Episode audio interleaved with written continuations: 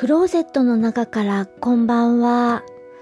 今日は2019年6月13日木曜日。時刻は21時19分を過ぎました。外の気温は13度。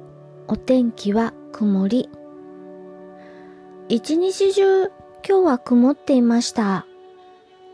天気予報では傘マークはなかったのですけれども、時々降ったり、止んだり、曇ったりと、肌寒い一日でした。今夜お話しするのは、映画雨に歌えば、1952年アメリカ制作の映画です。あの有名な映画です。名作、またまた私は見ていないので、見ました。これは Amazon プライムで字幕版で見ました。ミュージカル映画です。有名な俳優さんが出ています。ジーン・ケリーさんです。彼の笑顔と踊り、ダンスダンスダンス。ダイナミックで長い手足を大きく使って躍動的なダンスを見せてくれます。この映画は楽屋裏ハリウッドコメディミュージカル映画といった感じで、ハリウッドの映画制作の場面というかやり方がサイレントムービーから陶器映画に移り変わるその頃を描いたものでドタバタコメディーものです。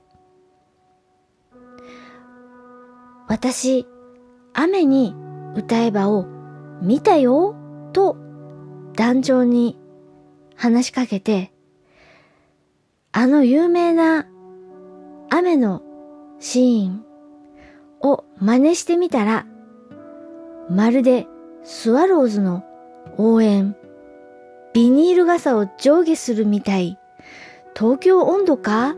などと言われてしまいました。でも、この映画見た後、なんだか歌ったり踊ったりしたくなるんです。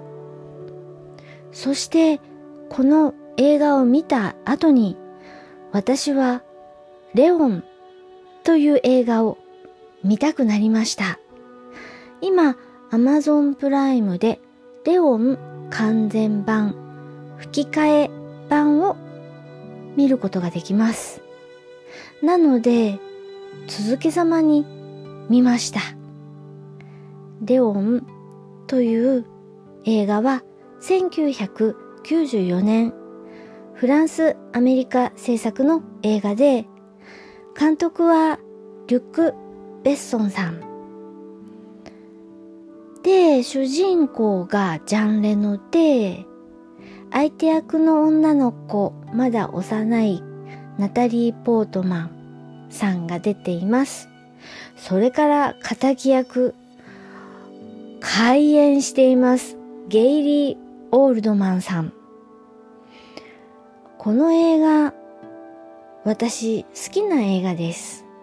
ただ、アマゾンプライムで配信しているのは完全版ですけれども、私は完全版よりも放映封切り当初の方が好きだなぁと個人的には思います。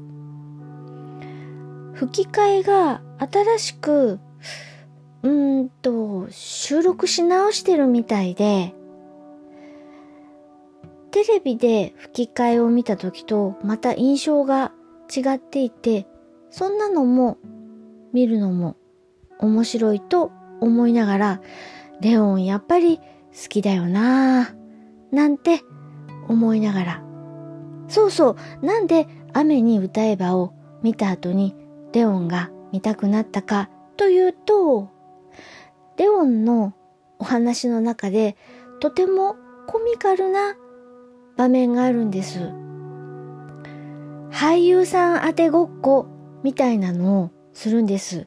このナタリー・ポートマンちゃんがレオン・ジャンレノさんに対してモノマネして何をモノマネしているか当てっこするみたいなシーンがあってそこにジーン・ケリーの真似をしたナタリー・ポートマンちゃん。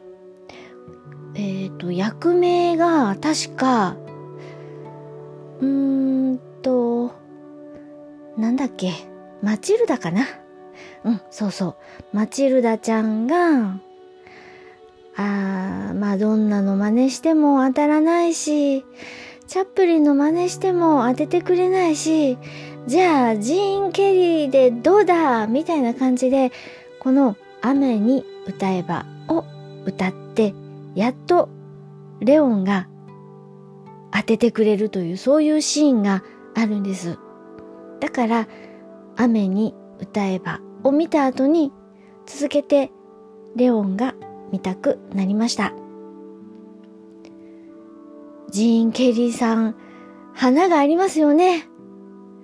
ということで、まだ雨に歌えば見たことないよという人は、まあ私ぐらいかもしれないけれども、もしまだ見てないというあなた、ぜひ見てみてください。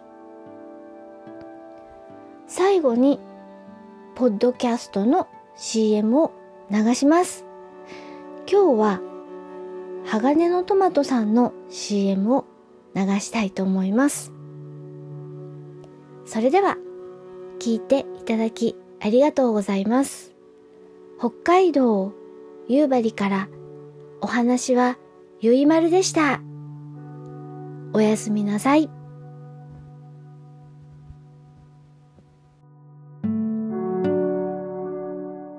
鋼のトマト、はがトマ鋼の絆へ届けよう。目指すは太陽トマト色。元気に登場愉快な仲間。東海ザープロジェクトが愛知県東海市からニューウェーブを巻き起こすラジオ。その名も鋼のトマト鋼のトマトはシーサーブログ iTunes から絶賛不定期配信中。絶対絶対絶対聞いてください。